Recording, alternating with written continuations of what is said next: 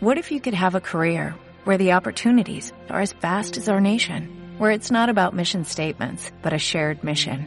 At U.S. Customs and Border Protection, we go beyond to protect more than borders, from ship to shore, air to ground, cities to local communities. CBP agents and officers are keeping people safe. Join U.S. Customs and Border Protection and go beyond for something far greater than yourself. Learn more at cbp.gov/careers.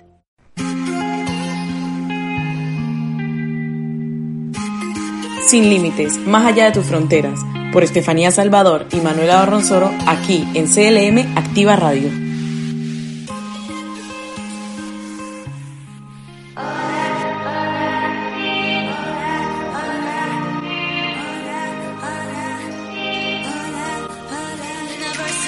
Muy buenas tardes a todos. Espero hayan arrancado la semana de la mejor manera posible.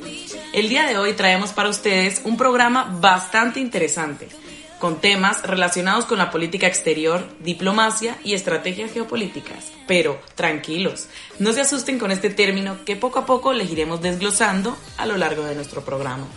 Sin duda alguna, Manuela, la idea es que se entretengan y que aprendan al igual que lo hicimos nosotras mientras les creábamos este contenido.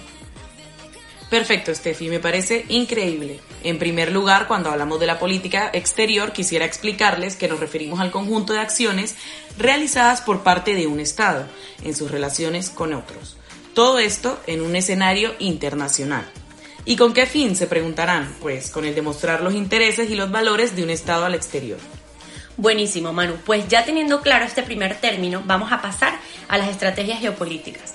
La verdad es que este término es bastante reciente. Se comenzó a hacer referencia en la época de Hitler, por lo que por un tiempo se dejó de utilizar, ya que el término geopolítica lo vinculaban con aquella época y no se quería hacer referencia pues a un término que, a un término que desprendía connotaciones bastante negativas.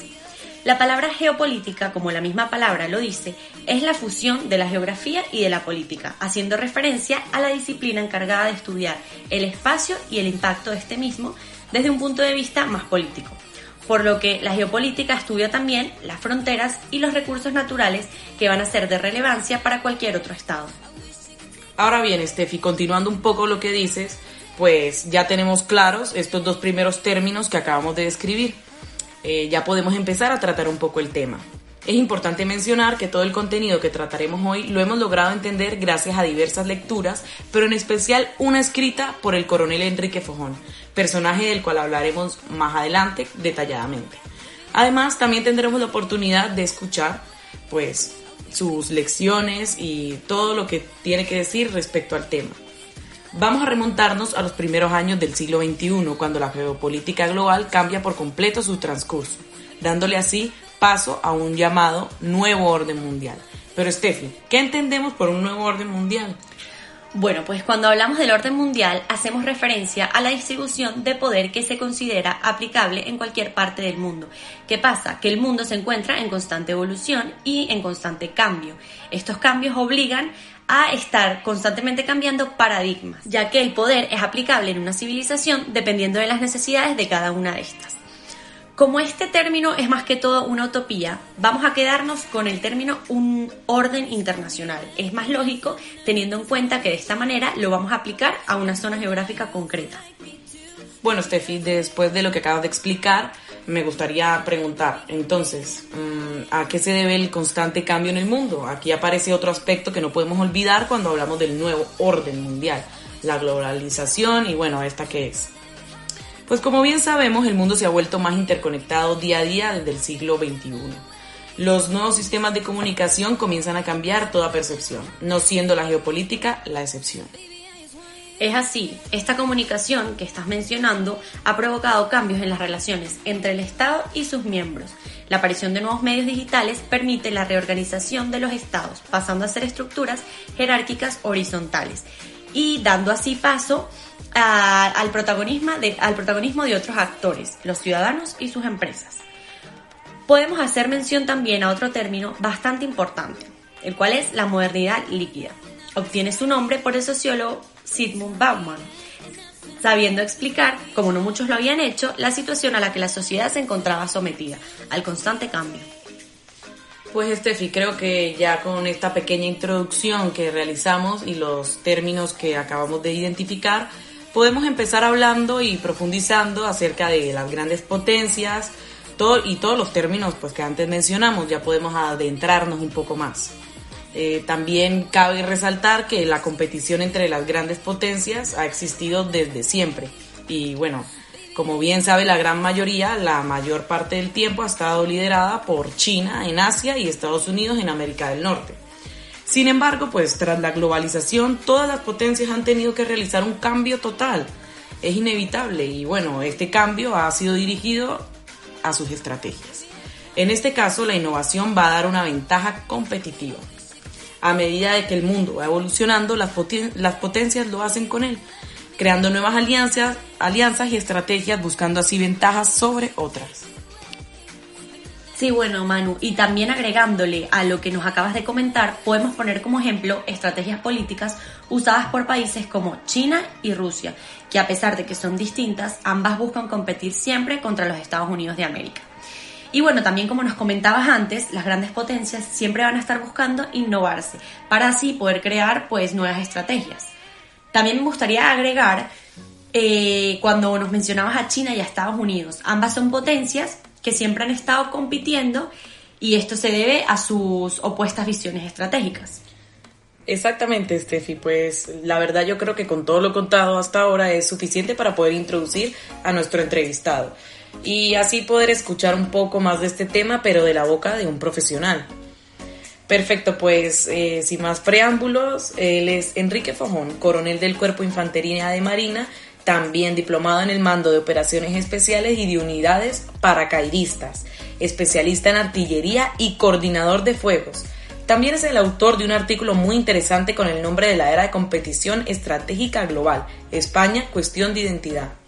Un artículo que toca todos los temas ya mencionados antes, la supuesta existencia de un orden mundial, la conexión del mundo por la globalización, la constante evolución y entre otros temas que tocaremos más adelante.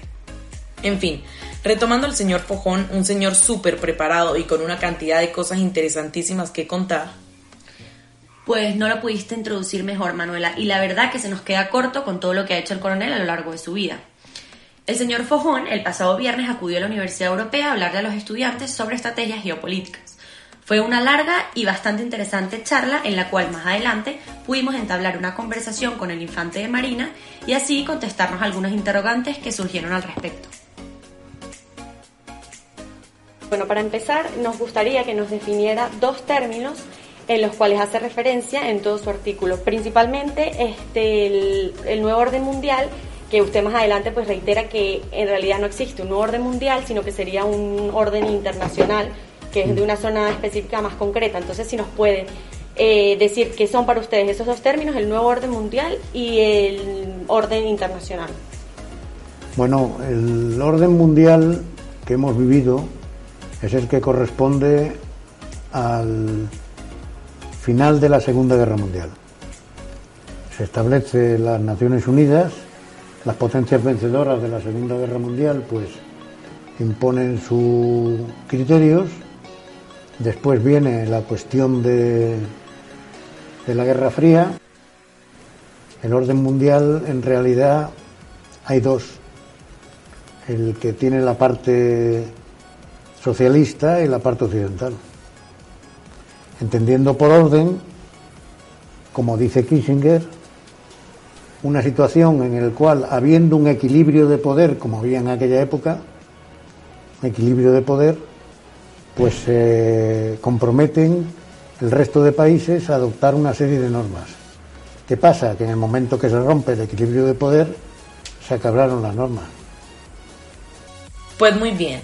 Aquí también hace referencia a un hombre bastante interesante y que si quieren conocer más sobre el tema les recomendamos leer.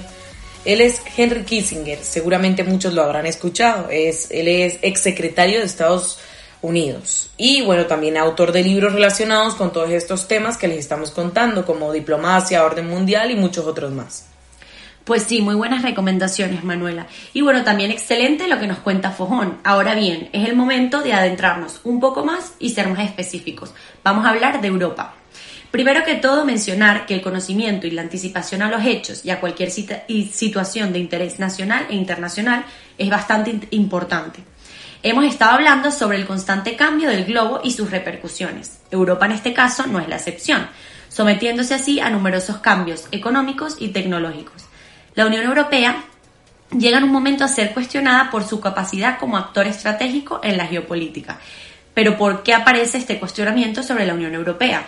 La verdad que es algo bastante controversial, ya que Europa cuenta con países de gran importancia a nivel mundial, como lo son Francia, Alemania y el Reino Unido.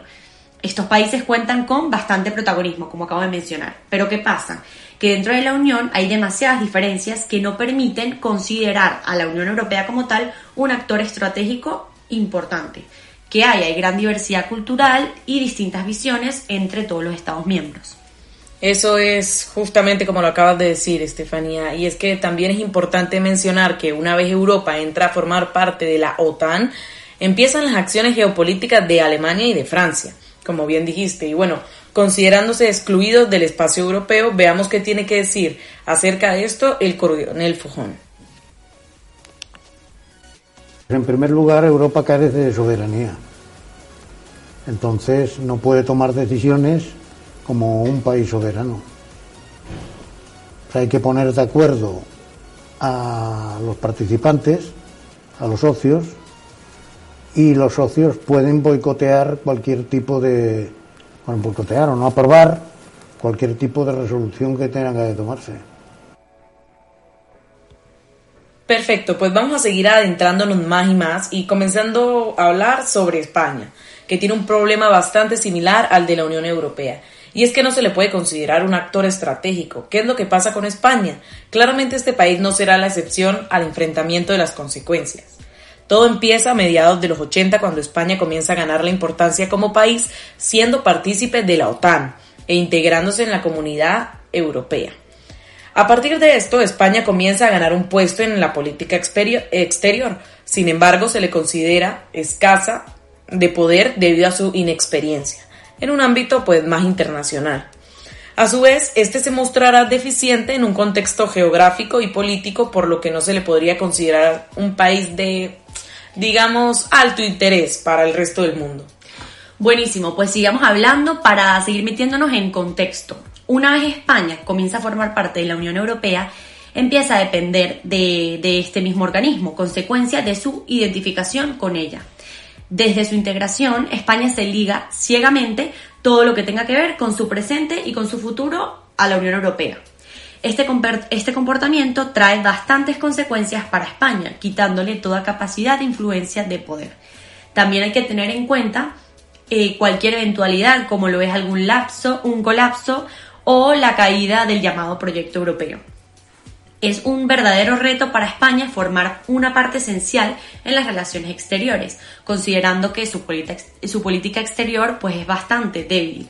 También es importante considerar todos los impedimentos que ha tenido el Estado español, lo que ha hecho que se debilite a nivel nacional y a su misma vez pues lo debilita a nivel internacional y este decaimiento se refleja en las políticas exteriores de España. Así es, Steffi, mejor dicho, imposible. Y bueno, agregando, por agregar algo a lo que acabas de comentar, también es importante señalar que España muestre vitalidad y sobre todo innovación, que creo que es lo más importante en estos tiempos de evolución el estar constantemente innovando en todos los aspectos.